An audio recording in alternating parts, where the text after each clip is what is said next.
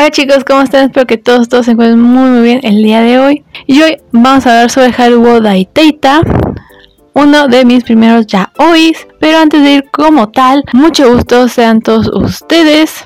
Y si tú eres nuevo por aquí, y si no por aquí, mucho gusto. Mi nombre es Dani Beguti y aquí siempre hablamos de animes, viejos, nuevos, conocidos, tan conocidos, webtoons, mangas, manjuas, manguas, series y películas de todas las plataformas habidas y por haber. También si quieres uno especial, pues te invito a que vayas a nuestro Buy Me a Coffee y nos compres un tecito y nos comentes por ahí de qué te guste que hablamos y con mucho gusto te haremos tu episodio súper mega especial. Y así continuamos con Haruo Taiteita. Haruo Dateita, o también conocida como Embracing Love, es una, una serie de manga del género yaoi, escrita e ilustrada por Yukanita. Esta fue serializada por primera vez en la revista P Plus Boy Gold de la editorial Biblos desde 1999 hasta el 2006, cuando la empresa cayó en bancarrota y fue entonces retomada por su sucesora Libre Publishing. Este manga contó con un total de 14 volúmenes para después ser retomada gracias a la petición de los fans y el nuevo manga llevaba el nombre de Haruo Teita Alive y este contó con 6 volúmenes.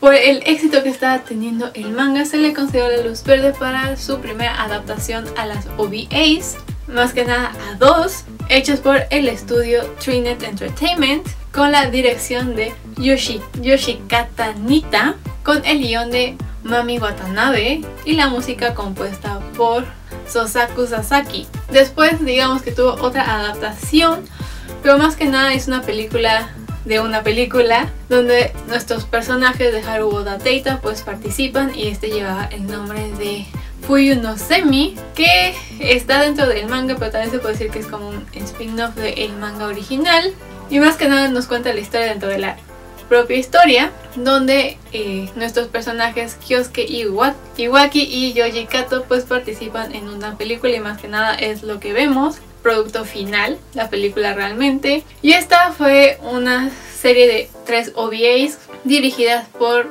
Yoshi, Yoshihisa Matsumoto, escritas por Mutsumi Nakano y estas fueron producidas por el estudio Bennett y fueron lanzadas entre el 23 de febrero y el 27 de abril de 2007. Y así que todos los sellos o los sellos más importantes que le dieron vida a los personajes de Haruo Teita son los siguientes.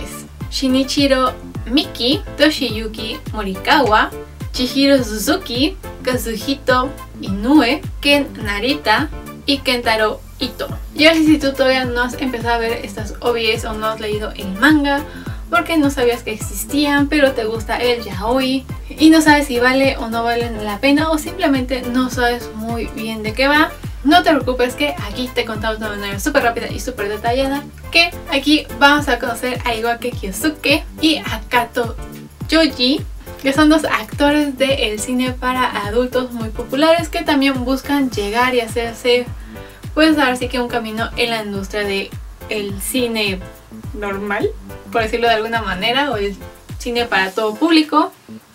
Y su oportunidad llega cuando ambos son invitados a una audición para una nueva película erótica. Imagina su sorpresa cuando eh, el director les pide que la manera en que van a obtener pues, el papel protagónico en la película es haciendo una escena de amor y pues quien se luzca pues tendrá el papel principal. Las cosas se ponen aún más locas cuando Kato decide tomar medidas un poco drásticas y asegurarse de que pueda seguir viendo a Iwaki después de que se le eligiera para el papel principal, pero también vamos a ver de que la película tuvo tanto éxito que también la quisieron hacer serie y una vez más se encontrarán. Esta es de las primeras veces que me di cuenta que cuando se hace un anime del género yaoi en cualquier formato, puede ser serie televisiva, eh, OVAs, una ONA, lo que sea, no significa que van a poner las cosas literalmente como tal. A lo que me refiero es que aunque estas OVAs o estas OVAs hayan sido pues así que marcadas para una demográfica adulta, realmente son más que nada como una PG-16 o algo así, ya que las escenas, digamos, subidas de tono, las candentes, el tango del diablo, como dice Alex Meyers, no es nada del otro mundo, no es nada que esperabas. Eh, se parecen más a lo que podrías esperar en una serie como Junjo Romántica, Sekaiichi Hatsukoi o cualquier otra como Gravitation, que parece que sí te van a poner las cosas, pero al final simplemente no te las ponen, te ponen eh, escenas repetitivas o bien te ponen en escenas pero tapan obviamente ciertas partes con vasos, libros, franja negra, lo que sea. Por lo cual digamos que no es súper mega subido de tono el asunto. Y yo al principio creía inocentemente de igual manera que el manga iba a ser exactamente igual, que no iba a haber eh, nada explícito y que todo iba a estar en la imaginación de pues el espectador. Y como era mi primer yaoi, pues tampoco es como que supiera qué esperar de la vida y no sabía ni qué iba a leer. Entonces imaginen qué cara puse cuando me di cuenta de que el manga no era exactamente page 16 y era más una triple X. O quizás no tanto hacer triple X, pero sí era más subido de tono que lo que se vio en estas OVAs o en, esta, en este anime. Pero digamos que dejando de lado eh, los formatos y que nunca nos muestran lo que es en realidad el manga, solo muy pocas veces y creo que es muy raro que nos muestren tal cual las cosas. Y nos pasamos un poco más a lo que es la historia. Se puede decir que es un poco parecido, y ahí voy porque digo que es parecido, al manga de Here You Are. Que tiene una historia y unos personajes bastante aterrizados a la realidad. Digo, aquí no somos actores, pero de igual manera te puedes identificar en algún momento. No debemos, pero aquí sí vemos que caen en un cliché que es de este típico del odio al amor. Solo hay un paso y uno muy pequeño. Y cuando les llega el amor, pues vemos que el amor siempre va a triunfar y han sobrevivido a miles de cosas, desde alguien siendo despedido, a malos entendidos, hasta un terremoto súper potente. el amor siempre, siempre ganó, siempre terminaban juntos. Y sí, para mí el manga como tal terminó en el 14 volumen porque Alive no lo va a tomar en cuenta, por lo cual el amor siempre ganó. Durante 14 volúmenes, obviamente son un montón de capítulos, vimos cómo cada uno de los personajes crecía, aprendía sus errores, aprendían a comunicarse, empezaron a madurar, empezaron a ser mejores actores, a, mejor, a ser mejores lo que ellos quisieran, a entender mejor pues, su realidad. Por lo cual la historia se sentía bastante real y genuina, donde sus problemas eran los mismos problemas que tiene cualquier otro ser humano, en el sentido de que hay malos entendidos, falta de comunicación, que creen que la gente lee la mente y no es así.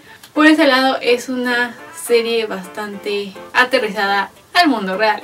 Pero no todo puede ser miel sobre hojuelas y lo malo llegó por tantas demandas que tenía la autora por plagio. Y no me refiero a la historia, la historia nunca tuvo ningún problema. Más que nada eran las portadas de los tomos o las portadas que estaban entre los capítulos, donde ella muchas veces recreaba anuncios de perfumes, de lo que fuera y los hacía con sus personajes y pues obviamente la demandaban por, por plagio, por lo que eh, al final esto pudo más su trabajo y digamos que terminó de una forma abrupta porque en sí la historia fue cancelada. Que aunque haya sido, digamos, un tanto cancelada, la verdad es que para mí siento que si cierra bien la historia. Obviamente la historia daba para más y seguir y seguir. Y una vez más voy a decir que Alive no sirve de nada. Más que nada es un retroceso de la historia y el final de ese manga es uno de los peores finales de la historia del mundo de los mangas está con Banana Fish y Cat Backers que son horribles, espantosos, de los peores finales jamás escritos y no se, no se preocupen, no les voy a dar spoilers, pero ya saben que el final es una basura y no lo acepto. Que técnicamente si viste Banana Fish, el anime, pues sí viste el pésimo final que le dieron a la serie, pero dejando eso de lado, es un final espantoso. No sé si la verdad es que la autora ya no sabía ni cómo seguir la historia, ya no quería hacer la historia, ya se quería pasar hacer algo más y simplemente se vio obligada a hacer Haruo Teita Alive. Y al final, o el final que dio, pues realmente duele. Son esas veces en que el autor traiciona vilmente a sus fans. Pero fuera de eso, la verdad es que puedo decir que Haruo Teita es una muy bonita historia de amor.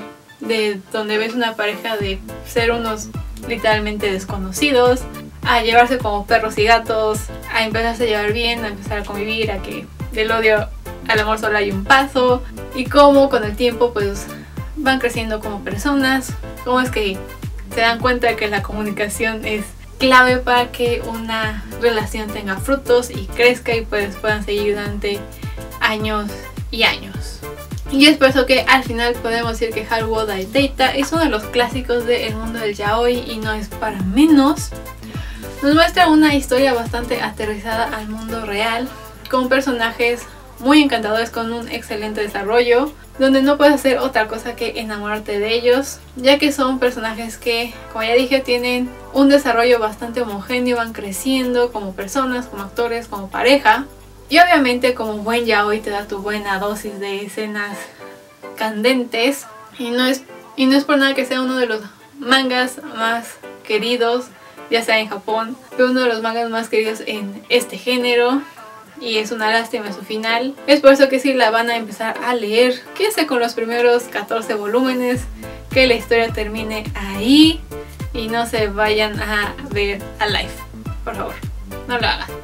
Pero sí, yo sé si tú ya has visto las OVAs de Haruoda Data, has leído el manga, cuál es tu personaje favorito y si te gustaría que le hicieran una versión al anime, a una serie, más concretamente favorito, cuál fue tu primer ya hoy y por qué lo sigues leyendo hasta el día de hoy. Y si tú eres nuevo por aquí, una vez más, mucho gusto. Aquí siempre hablamos de animes, webtoons, manjas, manjuas, manguas, mangas, series y películas. También te invito a que vayas y te suscribas a nuestro Instagram, Facebook y TikTok. Nos encontrarás como Saint Lumiere con doble I y en nuestro podcast y en nuestro canal de YouTube estamos como Saint Anime.